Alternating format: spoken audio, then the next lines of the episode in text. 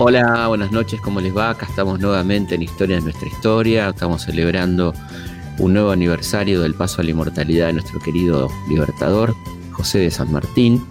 Así que esto es un programa homenaje. ¿eh? Iremos escuchando algunos audios, alguna música relacionada con su vida, homenajes eh, del cine, de autores folclóricos, bueno, de todo tipo. Así que en esta hora vamos a charlar con calma sobre nuestro querido libertador José de San Martín. Historias de nuestra historia. de nuestra historia. Por Nacional. Por Nacional. Por Nacional. Bueno, como todos saben, vos que me estás escuchando sabés, este, seguramente, ¿no? José de San Martín nació en Yapeyú, un un pueblito que era en realidad una ciudad en ese momento dentro de lo que era el esquema colonial español, que había sido una parte muy importante de las misiones jesuíticas y que a partir de la expulsión de 1767 había quedado como una zona a controlar por parte del rey, por eso se mandaba a un capitán general, que en este caso era el papá de José, quien se va a establecer en Yapeyú como gobernador y capitán general, y ahí van a ser entonces Josecito, y va a tener unos años de infancia guaraníes, ¿eh? en esa zona tan guaraní, tan de influencia guaranítica, donde seguramente aprendió el idioma, porque además tuvo una niñera que fue Rosa Guaurú, una, guaraní, que influyó mucho en, su vida, en su infancia. ¿eh? Y ahí comienza entonces esta vida que luego seguirá por el camino del traslado Buenos Aires. En el medio, por supuesto, hay que mencionar esta versión que, circuló y que circula desde los años 90 de mm, la posible maternidad de Rosa Ború, que Rosa no fuera solamente su niñera, sino su madre. Hija, hijo de Diego de Alvear, un español que pasó por la zona, y Rosa, y que fue dado en adopción al matrimonio San Martín. Es una versión que sostuvo Hugo Chumbita, en un libro muy interesante, El misterio de Yapeyú, o El secreto de Yapeyú, y después lo retomó José Ignacio García Hamilton, y bueno, quedó ahí como, como una posibilidad, como una hipótesis, hasta tanto se, se haga la muestra de ADN, que hasta el momento no ha sido autorizada, queda como una hipótesis posible, la de San Martín nacido de una madre guaraní. Solamente lo menciono porque, bueno, es algo que ha circulado fuertemente y vale la pena mencionarlo como versión hasta tanto se pueda confirmar. Después, bueno, ellos pasan por Buenos Aires, la familia San Martín, y luego finalmente eh, don Juan de San Martín, el padre, pide un traslado a España y allí van y se instalan en el sur de España, donde Josecito muy tempranamente, a la edad de 11 años, inicia su carrera militar, una carrera militar brillante que va a tener este, distintos destinos. Inicialmente el norte de África, allí va con el regimiento de Murcia, donde él mismo pide integrar uno de los cuerpos más temerarios, eh, más peligrosos. Ahí se, se, ingresaba solamente como voluntario, había que firmar un papel y hacerse cargo de los enormes riesgos que se corría. Y él se incorpora al regimiento de granaderos, aquellos que se encargaban de los explosivos, y este, es enviado al norte de África, a los actuales países de Marruecos y Argelia. Ahí va a combatir contra los bereberes, contra los moros, en, combates muy encarnizados, en colocando explosivos, desactivando explosivos. Y ya para los 15 años ya es un capitán con mando de tropa, eh, un, hombre que además, este, digo un hombre pues ya un pibe de, 15 años en aquel momento era considerado casi un hombre. ¿eh? Y bueno, empieza esta carrera que va a estar también muy marcada eh, por la situación de España, la situación política de España y las divisiones en un ejército altamente politizado como el ejército español, donde había liberales, había conservadores, él va a estar claramente identificado con el ala liberal, es decir, la más revolucionaria. A nosotros la palabra liberal nos suena históricamente a conservador, pero en aquel momento la palabra liberal se vinculaba a las ideas de la Revolución Francesa, a la libertad, a la igualdad, a la fraternidad, a la libertad de cultos. ¿eh? Eso era el liberalismo político en el momento que estamos hablando, que es eh, principios ya del siglo XIX. Ahí San Martín este, va a participar también de la llamada Guerra de Independencia, ¿no? cuando Napoleón invade España y el pueblo español eh, crea juntas y resiste a la invasión napoleónica, a la instauración de, José Bonaparte como rey, y ahí va a tener un rol muy importante San Martín ya como oficial del ejército español en diferentes batallas muy conocidas, como por ejemplo el de Albuera, el combate de Albuera eh, ahí en Badajoz, y por supuesto algo que todos recordamos de chico de el combate de Bailén, ¿no? que fue el 19 de julio de 1808, un combate muy importante para frenar el avance de la, de la Gran Armée, por momentáneamente por lo menos. Y es un año importante en la vida de San Martín porque es el año que él ingresa eh, a la logia, ¿no? a la logia este, masónica, una logia que llamaba Los Caballeros de Cádiz. ¿eh? Y es una logia que tiene como objetivo fundamental la liberación de América, ¿no? Donde ahí están eh, O'Higgins, eh, Andrés Bello, ¿eh? todos aquellos que están comprometidos con la causa de la independencia. Esto cuenta um, Emilio Corbier, un gran historiador de, la masonería, un libro muy recomendable. Aquella gente que se interesa por el tema masonería, él cuenta en su libro. San Martín fue iniciado masón en la Logia Integridad de Cádiz, afiliándose a la Logia de Caballeros Racionales número 3 de dicha ciudad. Allí recibió el tercer grado en la masonería simbólica, o sea, el de maestro masón, el 6 de mayo de 1808. Participó después junto con Alvear en la fundación de la Logia de Caballeros Racionales número 7 de Londres, tanto la de Cádiz como la de Londres, y a pesar de estar esta en la capital británica, tuvieron la decisiva influencia española y liberal francesa iluminista. Cuando el Libertador fue designado general en jefe del ejército de los Andes por decreto el 1 de agosto del 16, casi simultáneamente fundaba la logia Ejército de los Andes y asumía el cargo de venerable maestro. Este es su vínculo con la masonería, que va a ser interesante, vamos a ver después cómo va a ser intermitente ¿eh? y en algún momento va a romper con la masonería local cuando ocurran algunos episodios de los que vamos a ir hablando. En 1811, después de producida nuestra Revolución de Mayo de, 1810, San Martín entiende que es el momento de volver a su patria, como se habían juramentado estos caballeros racionales reunidos en Cádiz, y cada uno volvería a su país a trabajar por la revolución, Bolívar, Miranda, Andrés Bello, O'Higgins. Y él entiende que es el momento y en mayo del 11 eh, eh, pide el retiro, después de Albuera justamente pide el retiro aduciendo que tenía que ir al Perú a atender unos asuntos familiares, bueno, una excusa. Eh, que, y se le dan el retiro, nunca se van a terminar de arrepentir, ¿no? Las autoridades españolas de haberle dado el retiro a quien será uno de los causantes del fin del imperio español en América. Y lo cuenta muy claramente San Martín, porque ustedes saben que hay gente que no lo quiere a San Martín, aunque no lo podamos creer todavía en nuestro país que siempre tratan de desmerecerlo, de decir que era un oportunista, un agente inglés, una serie de pavadas sin ningún fundamento, ¿no? Y en el caso del oportunismo, decir que vino acá porque no tenía otra cosa que hacer, lo dice San Martín.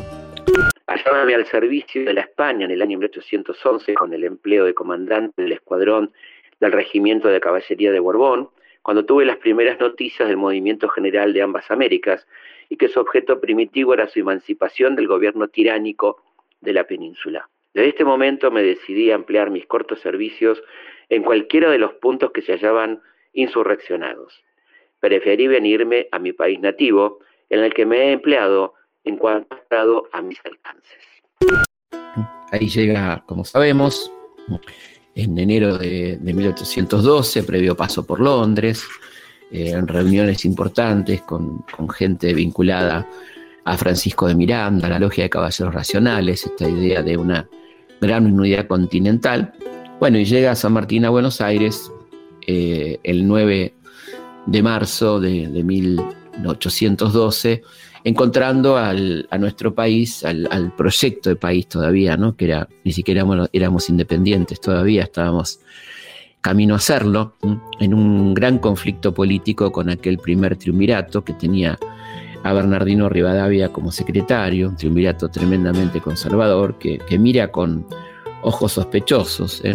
a, a José de San Martín, este, este teniente coronel que se ofrece para eh, ponerse a las órdenes del nuevo gobierno y trabajar por la revolución. Eh, así que San Martín mismo cuenta ¿no? la desconfianza con, que fue recibido. Él dice, yo llegué a Buenos Aires a principios de 1812 y fui recibido por el triunvirato, por uno de los vocales con favor y por los otros con una desconfianza muy marcada. Con muy pocas relaciones de familia en mi propio país y sin otros apoyos que mis deseos de serle útil, sufrí este contraste con constancia hasta que las circunstancias me pusieron en situación de disipar toda prevención y poder seguir sin trabas las vicisitudes de la guerra por la independencia. Esto se iba a demostrar, digamos, cuando eh, San Martín pueda este, hacer valer sus títulos militares en el célebre combate de San Lorenzo. Pero antes hay otras cosas, ¿no? San Martín llega y tiene contacto con los revolucionarios locales, particularmente con Bernardo Monteagudo, eh, que le acerca un poco, lo ayorna de cuál era el panorama local y cuáles eran las dificultades que se estaban atravesando en ese momento, que ese gobierno que estaba frenando la emancipación. Así que San Martín adhiere a esta sociedad patriótica morenista, herederos de Mariano Moreno, y participa entonces este, en una, una cívico-militar, podemos decir, para derrocar ese triunvirato e instalar un segundo triunvirato más cercano a las ideas propias y de la logia que fundaba con Alvear en Buenos Aires, la, logia de caballeros racionales conocida también como Lautaro, ¿no? Así que, bueno, ahí comienza entonces esta carrera. Eh, en el medio de todo esto, San Martín va conformando este regimiento de granaderos con un nivel de exigencia extraordinario y se le asigna una primera misión, que es defender las costas del Paraná. Eh, de los ataques permanentes por parte de los españoles.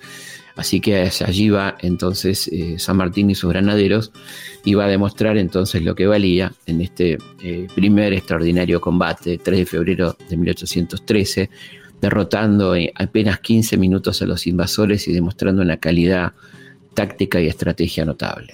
Pero claro, este, este triunfo militar de San Martín lo posicionaba también políticamente, ¿no? Y recordemos que se estaba reuniendo la asamblea del año 13, en esos, exactamente en esos momentos, y que posiblemente estuviera entre sus objetivos la elección de un jefe de Estado, ¿no? de un, este, casi un presidente, un director supremo, y que San Martín sonaba muy fuertemente para ese cargo. ¿no?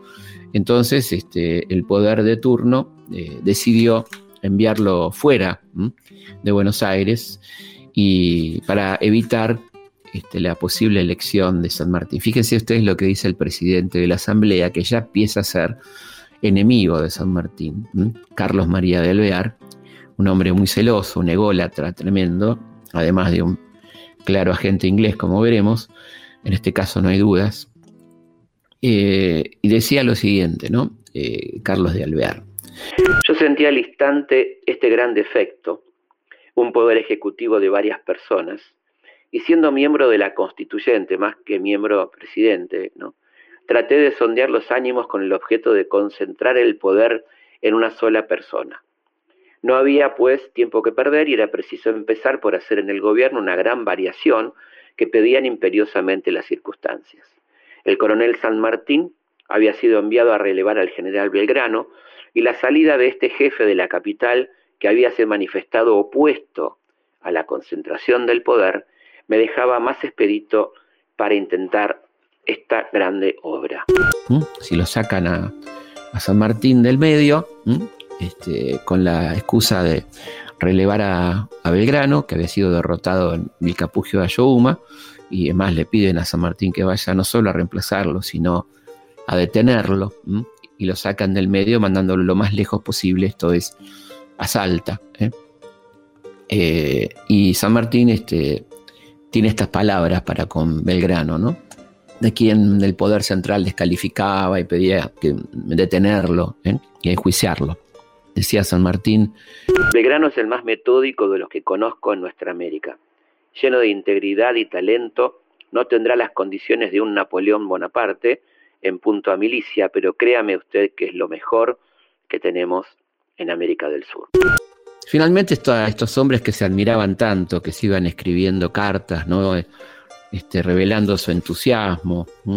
Eh, por ejemplo, Belgrano le escribía a San Martín, mi querido amigo y compañero, mi corazón toma nuevo aliento cada instante que pienso que usted se me acerca, porque estoy firmemente persuadido de que usted salvará a la patria y podrá el ejército tomar un diferente aspecto.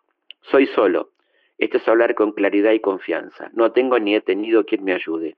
En fin, mi amigo, espero en usted un compañero que me ilustre, que me ayude y conozca la pureza de mis intenciones. Que Dios sabe que no se dirigen ni se ha dirigido más que al bien general. Mire qué linda, hermosa frase esta, ¿no?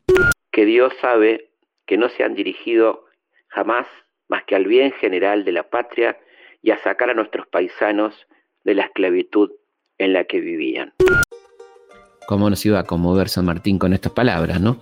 Así que bueno, vamos a, recrear eh, aquel maravilloso encuentro en Yatasto o en algún otro lugar. Algunos historiadores discuten si fue en Yatasto o no, pero en alguna posta salteña se han de haber encontrado y se pudo haber producido un diálogo más o menos así como el que sigue. San Martín, se dieron cuenta de que necesitan un militar de verdad. Esto es sobre la pieza de artillería y el informe de las tiendas de campaña. Sí. ¿Qué es eso? Grasa de surí. Es para el hinchazón. Si no me pongo esto es un calvario. Se me entumecen los músculos. Yo digo que es malaria, pero el médico dice que es otra cosa, no sé. Debe molestar esa cicatriz, ¿no? Uf, no es una caída de Tucumán, es un lindo recuerdo que me traje. ¿Te anda mal del estómago? Sí. Tengo manzanilla si quiere. Acá no tenemos para comer, pero... Ah, estupendo. Té tenemos todos los que quiera. Nos estamos acostumbrando al té, como los indios. Usted me muestra un agujero y nosotros le metemos un té. Y ahí lo curamos. ¿Sabe qué pensé para los dos regimientos que trajo usted? Lo vamos a ubicar en el lado sur, es el Perdón, pero le dijo que no tienen para comer. No, no, no.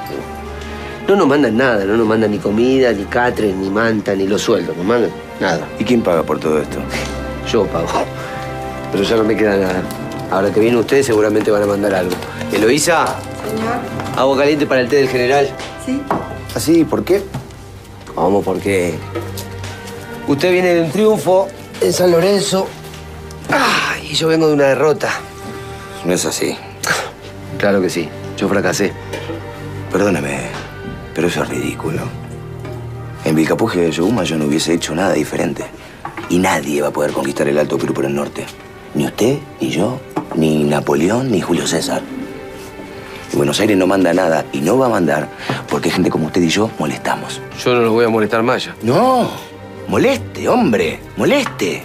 Hay que cagarlo bien a palos. ¿Cuántos somos nosotros? ¿Cinco, seis? Cinco o seis que no entiendo. ¿Cuántos hay que verdaderamente entiendan lo que estamos hablando? Ah, no. Cuatro o cinco somos. ya nadie habla de independencia. La palabra sola les da miedo. Tampoco hablan de repartición de tierras, ni de los derechos de los indios, ni de la abolición de la esclavitud. Ya nadie habla de nada. Vaya a sacarle a los ricos uno solo de los esclavos que tienen. Y son todos iguales. Vaya a pedirle un anillito para la patria, va a ver qué le contesta. ¿Sabe qué voy a hacer cuando llegue a Buenos Aires? Voy a poner una farmacia. En el viaje lo voy a pensar bien. ¿Qué viaje? Le agradezco mucho que sea el sorprendido, pero seguramente ya tiene órdenes de retirarme del ejército. ¿Qué carajo me importa? Yo lo quiero aquí. Pero ellos no me quieren aquí. No entiende. Facones tienen todos. Yo necesito ideas. Ahí está el oro para mí. General, se rumorea que en Buenos Aires me van a hacer un juicio por incompetencia, por haber perdido las batallas y sobre todo por haber liberado a los prisioneros. Estos volvieron a combatir. Muy pocos. ¿Cuántos fueron? ¿200? ¿300? ¿Usted cree que eso es comparable al efecto que debe haber causado en el Alto Perú? Yo le puedo asegurar que en este momento hay mucha gente pensando en independencia gracias a usted. Esa es la revolución. Yo tampoco voy a salir a cuchillar paisano. No se ponga mal por irse. Yo tampoco me voy a quedar acá. De Buenos Aires me van a pedir que me vaya a enfrentar con los caudillos sublevados. No me interesa. Además, no estoy tan seguro de que este ejército nos sirva. Yo no sé si es posible pasar al Alto Perú por aquí. Y cada vez me gusta más el camino de Chile. Y después por el mar. No sé, no sé. No puede contar conmigo. Yo no puedo ni montar un caballo. Yo tampoco, y sin embargo ganamos igual. La verdad, usted parece no saber quién es. Ahora hace falta alguien como usted. Yo leí sus textos sobre educación, agronomía, teoría política. ¿Quién va a pensar en la unión de las provincias mejor que usted? Créame, usted no sabe quién es. Bueno, efectivamente, como escuchábamos ahí, había temas de salud, ¿no? Los dos podían, la verdad, que intercambiar historias clínicas muy complejas, ¿no? Este, dolores, eh, en, medio de situaciones tremendas, ¿no? Imaginemos, ¿no? Personas enfermas con reuma, artrosis, este, problemas hepáticos, este, problemas cardíacos, pulmonares, en medio de esos calores, esos fríos intensos, depende del momento del año, ¿no? Este, sin, sin, ningún tipo de abrigo correspondiente, sin las condiciones médicas, sin remedios. Bueno, esa era la situación, ¿no? Y es interesante entonces, antes de seguir adelante con todo lo que va a hacer este hombre, nuestro querido don José, conocer un poco de la historia clínica de la mano del doctor Daniel López Rossetti en aquel hermoso programa que hicimos en Telefe, que se llamó Historia Clínica, en este caso dedicado a eh, la salud y la vida de don José de San Martín. Ah, bueno. Definitivamente cruzar los Andes no fue el único obstáculo que tuvo que superar. No, mira, tuvo de todo. Asma, gastritis, trastornos reumáticos. ¿Qué más? Fiebre tifoidea. ¿Qué más? Úlcera gastrodenal, hemorragia digestiva, vómitos de sangre, infecciones en los ojos, catarata, ceguera, Sí, también problemas nerviosos, insomnio, seguramente traumatismo provocado por accidente, ¿no? Sí. Heridas de guerra. Heridas de guerra, claro. Sí, anotalo. Fue una historia clínica frondosa, con enfermedades prolongadas, por momentos invalidantes. Fue un enfermo crónico de perfil psicosomático. ¿Y cómo se supo que tuvo todo esto? Bueno, en este caso no tenemos autopsia como la hemos tenido con Napoleón o el mismo Belgrano, pero por el cuadro clínico San Martín murió por shock hemorrágico provocado por una úlcera gastroduodenal sangrante. Vamos a una pausa y seguimos aquí en Historias de nuestra historia. Historias de nuestra historia. Con Felipe Piña. Historias de nuestra historia. Por Nacional.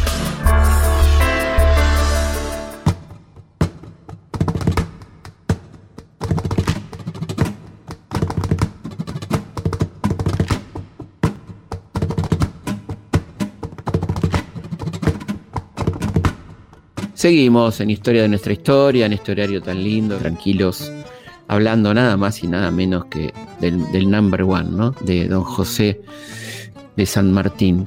Y bueno, quiero recordarles las vías de comunicación, que son consultaspigna.gmail.com, ahí me pueden escribir.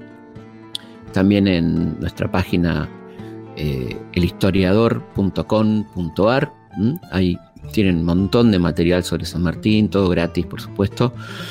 Eh, y también quería, este, bueno, por supuesto, también nuestras redes sociales, ¿no? Eh, en Instagram, arroba felipe.pigna y en Twitter, arroba felipepigna y en Facebook, Felipe Pigna, página oficial. ¿eh? Así que si no se comunican es porque no quieren.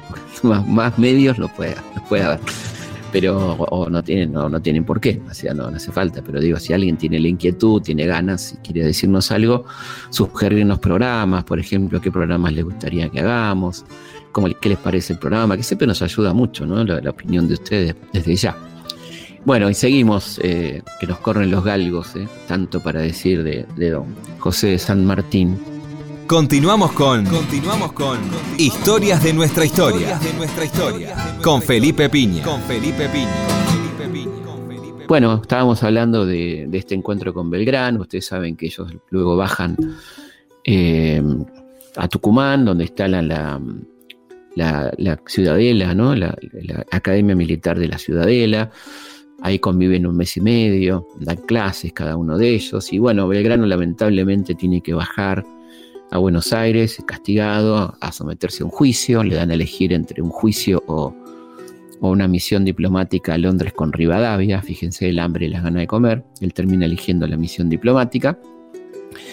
Y San Martín está decidido a bajar a Córdoba con su nuevo amigo, flamante amigo, a quien hace poco acaba de conocer, Tomás Guido, a terminar de planificar la campaña continental, nada más y nada menos que el cruce de los Andes, la campaña Chile y la campaña del Perú, confiando en una figura que está asomando muy potentemente como posible defensor de esas inmensidades norteñas, que es ni más ni menos que Martín Miguel de Güemes, ¿no? Ahí tenemos, fíjense qué tres tenemos, ¿no?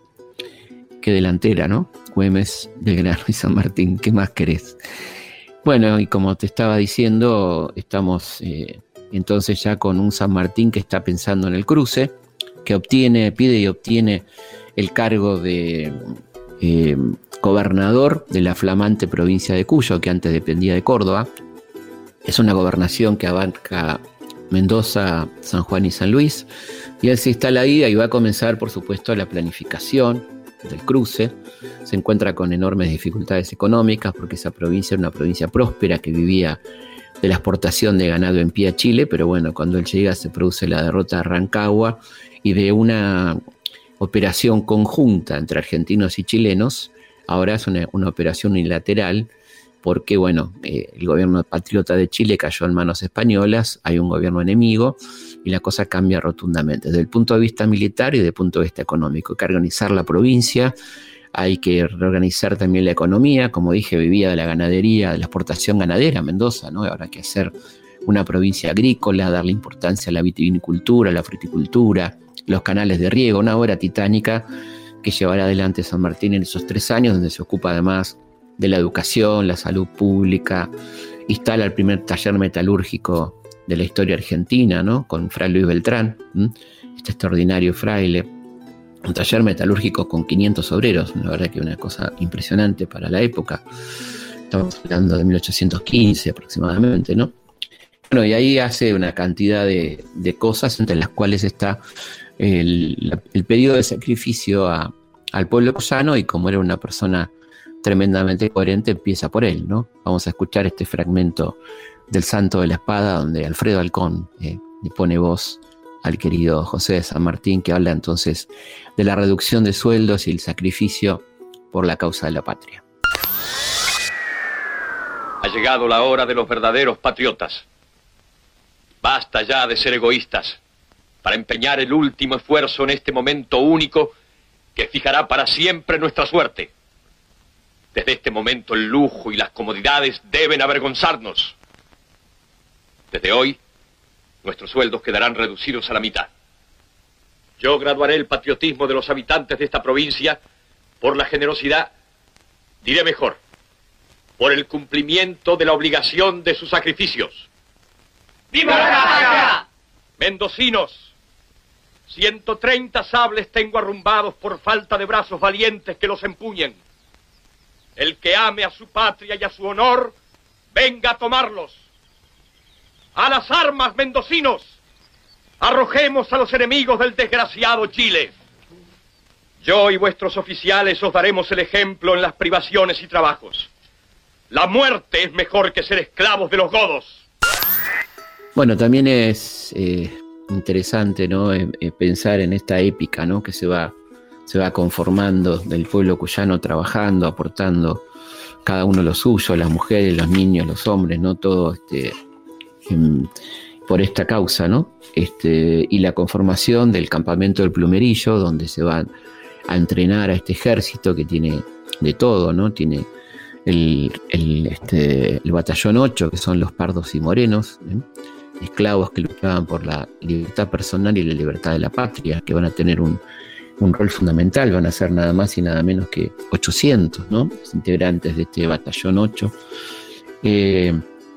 Y bueno, así es como, como San Martín empieza a conformar este ejército que se va preparando para el cruce, mientras él va preparando a la provincia, la va mejorando económicamente. Hay mucha logística, hay actividades de inteligencia, de contrainteligencia, ¿no? de confundir al enemigo, una cantidad de cosas eh, realmente impresionantes. Y esta decisión clara de, entonces eh, dejarlo todo por la libertad, ¿no? en esta hermosa en esta hermosa proclama que vamos a escuchar en la voz de Alfredo Alcón, el famoso Seamos libres. Que todo americano, desde la edad de 14 hasta la de 45 años, se alisten los cuerpos cívicos de caballo e infantería. La guerra se la tenemos que hacer del modo que podamos. Cuando se acaben los vestuarios, nos vestiremos con las valletitas que nos trabajan mujeres. Y si no trabajan mujeres, andaremos como nuestros paisanos los indios. Seamos libres y lo demás no importa nada. Bueno, en el medio de esta gobernación de San Martín en Mendoza pasan muchas cosas, ¿no? Como previas al cruce en sí, ¿no? Como por ejemplo el intento de alvear, que ya se, después de, la asamblea nombró a su tío director supremo, su tío luego lo nombra a él, en 1815 director supremo de las Provincias Unidas, y este, tenía claro que San Martín era una persona con grandes convicciones, que era su enemigo político, ¿no? así lo definía él, por lo menos ambos se van a definir como tales, y lo quiere reemplazar, ¿no? le manda un reemplazante en el gobierno de Cuyo, manda a Perdriel con la orden de reemplazar a San Martín. Eh, San Martín ahí hace valer su astucia política, claramente. Dice que no hay problema, que él este, le cede el gobierno, pero que le permita caballerosamente acompañarlo a la plaza central de Mendoza a asumir su nuevo cargo. Obviamente era una, un acto de, de, picardía porque sabía que cuando llegaran a la plaza el pueblo iba a buchear e iba a impedir la asunción de Perdiel iba a ratificar absolutamente su gobernación. Perdiel se va de Mendoza humillado y este, intenta, este, junto con otros personajes este, y sicarios, por orden de, de alvear, este, un intento de asesinato contra San Martín que es descubierto por la inteligencia sanmartiniana, por la mesa chica de San Martín que desbarata esta acción y los culpables reciben su castigo. ¿no? Eh, ese era, quiero decir, para que vean con los frentes que tenía que, lidiar San Martín mientras estaba preparando el ejército, los frentes políticos, ¿no? De este alvear que al mismo tiempo que estaba preocupado por molestar a San Martín y destituirlo, estaba enviando a, a Londres a Manuel José García con la oferta de la que hemos hablado acá muchas veces, la oferta de entregar a estas provincias como colonia a la Gran Bretaña, ¿no? Todo esto en el contexto de la caída de Napoleón, lo que algún autor llama el gran pánico ¿no? de las clases dirigentes este, argentinas de entonces o que de las provincias unidas de entonces, que deciden entregarse sin luchar, mientras que Belgrano, San Martín, Güemes dicen, ahora es el momento de ir por todo, ¿no? O sea, vamos, este, avancemos hacia la independencia, ¿no? Ya no hay más excusas. Y ahí es efectivamente donde se produce la bochornosa, el bochornoso intento de entrega de estas provincias, eh, la denuncia de los ejércitos y de todo el mundo contra Alvear, la renuncia y este, su vida a, Brasil. Y ahí entonces este, cuando asume Álvarez Tomás y eh, se convoca al Congreso de Tucumán, en el cual San Martín va a tener un protagonismo muy importante. Por un lado va, a apoyar este, las propuestas de, Belgrano, de la monarquía incaica, esto de que haya un rey inca con un rey simbólico inca y con un sistema parlamentario al estilo de, las monarquías parlamentarias europeas, fundamentalmente la inglesa, y por otro lado va a apurar fuertemente la, la sanción de nuestra declaración de nuestra independencia porque él tenía todo preparado para el cruce, lo tenía que hacer forzosamente entre enero y febrero por cuestiones climáticas del 17 y no podía esperar más esa declaración que por la cual presiona fuertemente están esas hermosas cartas ¿no? este, dirigidas a, Godoy Cruz, ¿eh? su diputado en el Congreso de Tucumán, donde le decía, ¿hasta cuándo esperamos declarar nuestra independencia? ¿No le parece a usted una cosa bien ridícula acuñar moneda, tener el pabellón y cucarda nacional y por último hacer la guerra al soberano de quien en el día dependemos? ¿Qué no falta más que decirlo? Por otra parte, ¿qué relaciones podremos emprender cuando estamos a pupilo? Y esto era muy claro para él porque él quería cruzar los Andes como el general de un país independiente, ¿no? de un país que todavía no había definido esta situación. Así que bueno, ahí comienza entonces este, la, hazaña de los Andes y él reglamenta un código de honor que es extraordinario, que una vez hablando con un jefe de granaderos me decía que sería muy bueno que esto esté en todos los cuarteles del país.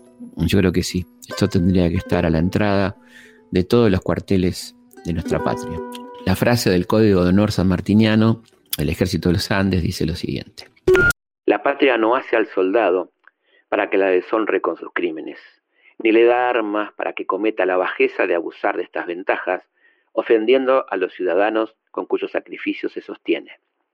La tropa debe ser tanto más virtuosa y honesta cuanto es creada para conservar el orden, afianzar el poder de las leyes y dar fuerza al gobierno para ejecutarlas y hacerse respetar de los malvados que serán más insolentes con el mal ejemplo de los militares.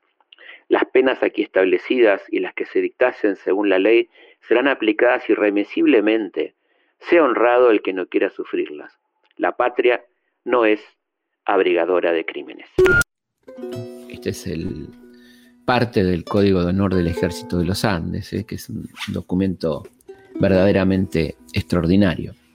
Bueno, vendrá el famoso cruce de los Andes, hecho en tiempo récord, en apenas 20 días aproximadamente, en seis columnas de La Rioja al sur de Mendoza, con una precisión, eh, una, logística preparada durante tres años, ¿no? Aquel ejército que llevaba 5.200 hombres, 10.000 mulas, 1.600 caballos, 600 vacas, apenas 900 tiros de fusil ¿no? y carabina, 2.000 balas de cañón, 2.000 metralla, de metralla y 600 granadas. Eso era todo lo que tenían estos hombres, estos más de 5.000 hombres que cruzaban por estas seis columnas para llegar del otro lado y enfrentarse a los, a los realistas en Chacabuco, ¿no? esa enorme victoria. Y es muy lindo lo que dice José Luis Busaniche, este gran historiador argentino, después del triunfo de Chacabuco y particularmente el triunfo de Maipú, estas victorias en, territorio chileno, dice Busaniche, Bolívar está en un rincón del Orinoco donde la independencia es apenas una esperanza. En agosto llegan algunos diarios ingleses que anuncian la victoria de San Martín en Maipú y entonces concibe un proyecto semejante al del Paso de los Andes por el héroe del sur. El Paso de los Andes venezolanos remontando el Orinoco para caer sobre los españoles en Bogotá y seguir, si les es posible, hasta el Perú. ¿Mm? Bueno, es interesante, ¿no? Como, este triunfo tan impresionante que este, etapa de los diarios del mundo, hablan de, del comienzo del fin del imperio español, estamos hablando del año 1818, ¿eh? y, y, bueno, ahí es donde después de esto San Martín vuelve a Mendoza, ¿eh? a ver a su familia, a despedirse de, su mujer, etcétera, para emprender definitivamente la campaña del Perú. Está muy mal de salud en este y tiene que, hacer el cruce para ir a Chile o al de Valparaíso a tomar.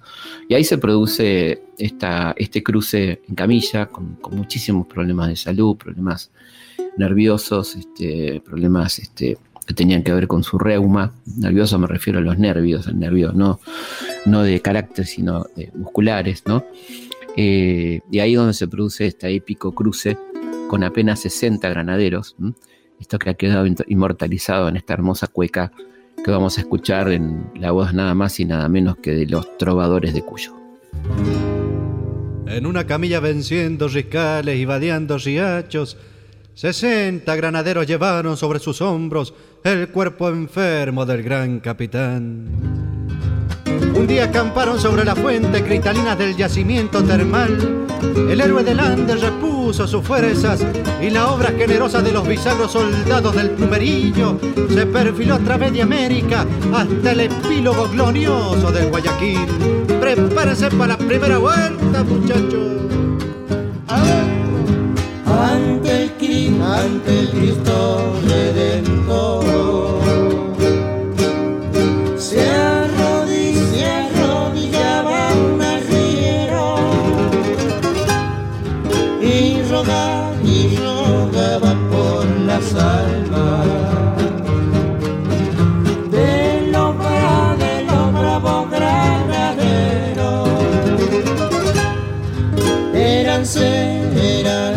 Sesenta paisanos.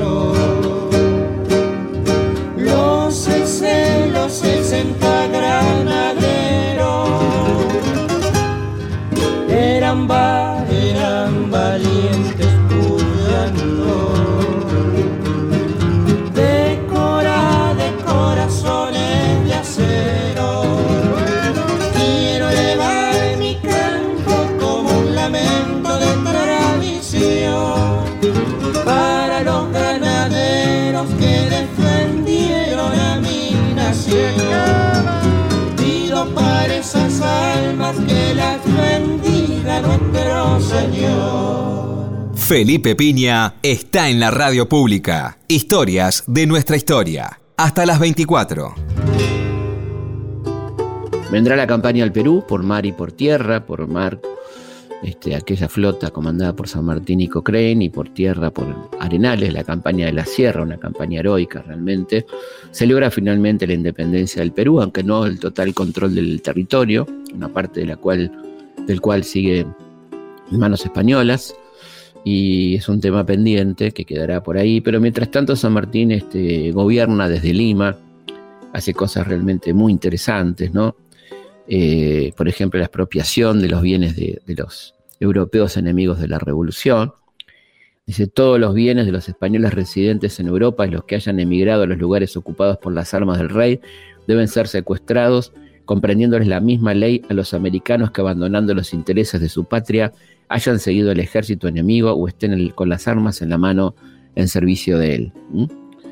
Eh, y después, bueno, por supuesto, estas nobles resoluciones, muy de la mano del primer ministro que tenía San Martín, que era ni más ni menos que Bernardo de Monteagudo, ¿no? Eh, la liberación de los esclavos, por ejemplo. Dice, una porción numerosa de nuestra especie ha sido hasta hoy mirada con un efecto permutable y sujeto a los cálculos de un tráfico criminal.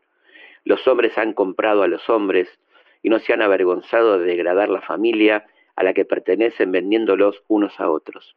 Las instituciones de los pueblos bárbaros han establecido el derecho de propiedad en contravención al más a gusto que la naturaleza ha concedido. Bueno, después este, la fundación de la biblioteca, ¿no es cierto?, en el lugar donde, donde antes funcionaba la Inquisición, donde se quemaba el libro San Martín, instala la Biblioteca de Lima, y, y, dice algo hermoso, ¿no?, en esta difusión de la educación, de la cultura, los gobiernos interesados en el progreso de las letras no deben cuidar solamente de que se multipliquen las escuelas públicas, sino de establecer en ellas el método más fácil y sencillo de enseñanza que generalizándose por su naturaleza produzca un completo aprovechamiento y se economice el tiempo necesario para la adquisición de otros conocimientos. El hombre nacido en sociedad debe a todo su patria los momentos necesarios para ponerse en disposición de serle útil deben aprovecharse con interés. Es decir, no solamente fundar escuela, sino también aplicar métodos modernos de enseñanza que le interesen a las niñas y niños que concurren a ellos, ¿no? Y miren qué linda esta frase conocida, pero siempre, nunca está de más, ¿no? Cuando inauguró la Biblioteca de Lima. Los días de estreno de establecimientos de educación son tan luctuosos para los tiranos como plausibles a los amantes de la libertad.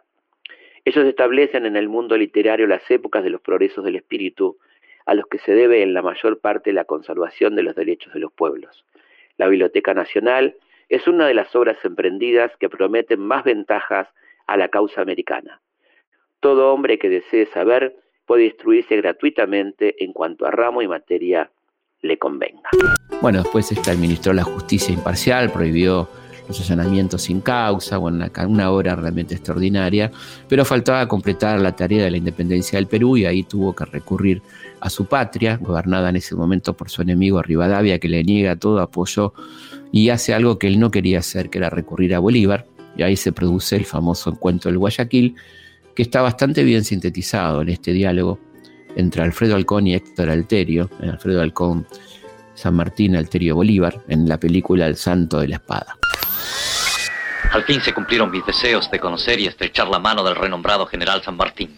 Unidos obtendremos la pronta conclusión de la guerra y la organización de las diferentes repúblicas del continente. Su ejército mantiene a raya al invasor. Son apenas 8.500 hombres, en su gran parte reclutas. Tengo noticias que el ejército realista está muy debilitado. No se haga ilusión, mi general. Las noticias que usted tiene son equivocadas montan en el Alto y Bajo Perú a más de 19.000 veteranos.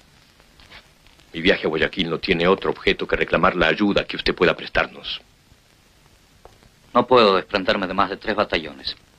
Solo alcanzarán para mantener la guarnición del Callao y el orden en Lima.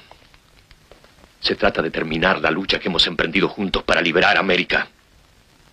El Congreso de Colombia no me autorizará a ausentarme del territorio de la República se ha reservado el absoluto poder en los pueblos que yo fuese liberando, como lo acaba de ser con Quito y Guayaquil. Como ve, es imposible lo que usted pretende.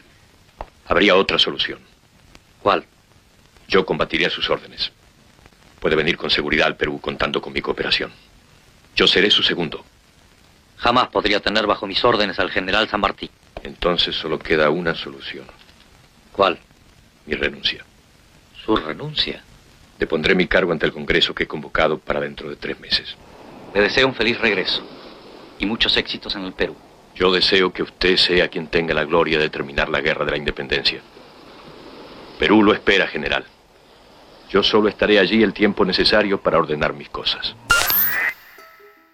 Bueno, lamentablemente no hubo acuerdo.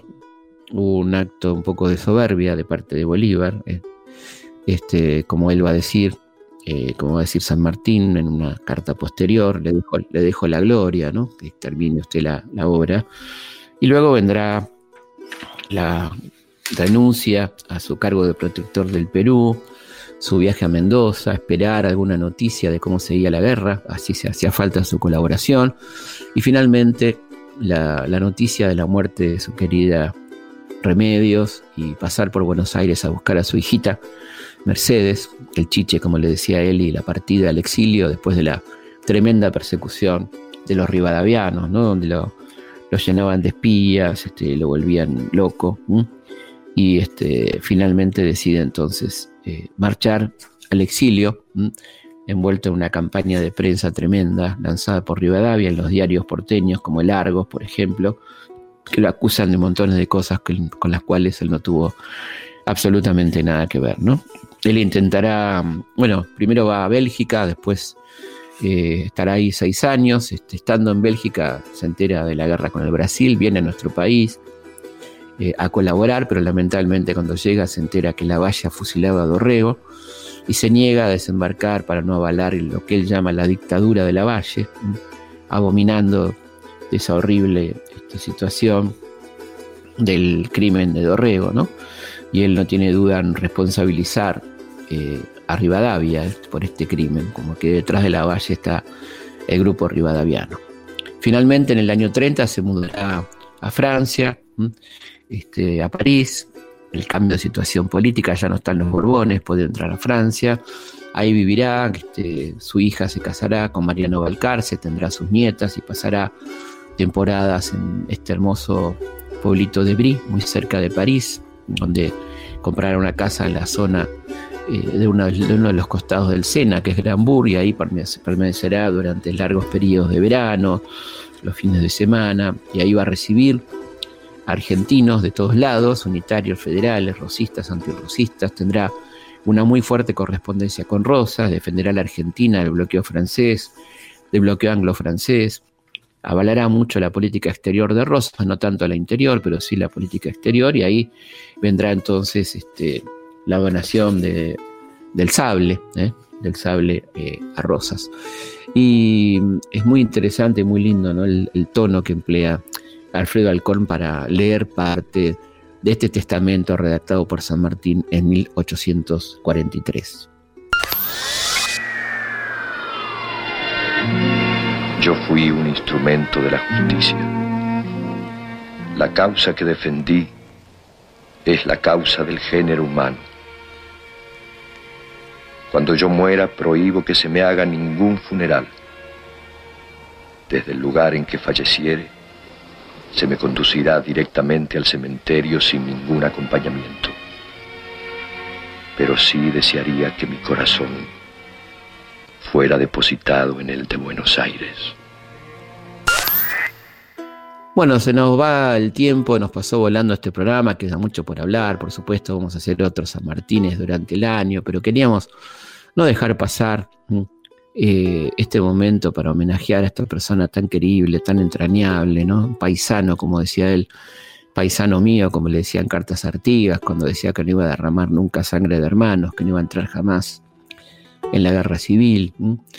Esta persona tan querida que tenemos la suerte de que sea nuestro libertador ¿m? y querido padre de la patria. Historias de nuestra historia. de nuestra historia. Conducción, conducción, Felipe Piña. Felipe Piña. Producción, producción. Cecilia Musioli. Cecilia Musioli. Cecilia Musioli. Edición, edición, edición, Martín Mesuti, Martín Mesuti, Martín Mesuti, Martín Mesuti. Llega el Ande su cumbre más alta de la mar, el metal de su voz y entre cielos y nieves eternas se alza el trono del libertador. Suenen claras trompetas de gloria y levanten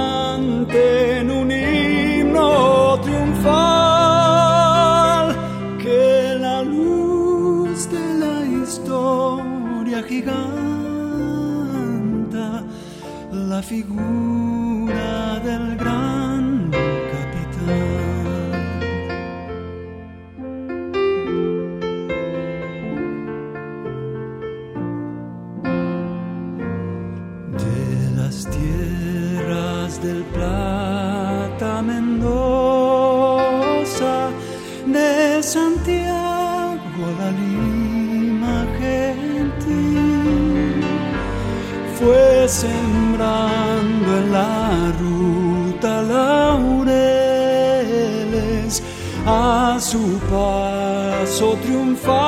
San Martín.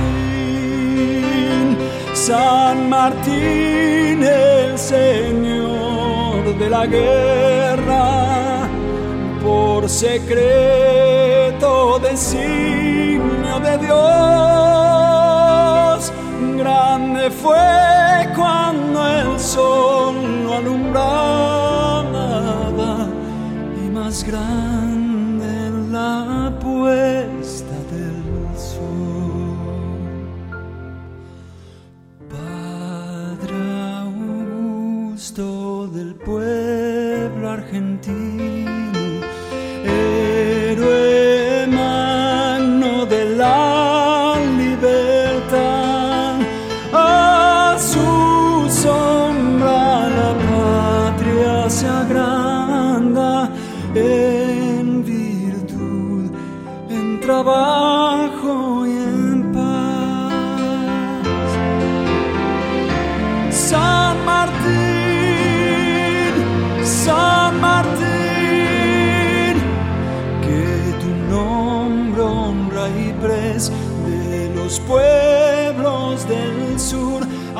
asegure por siempre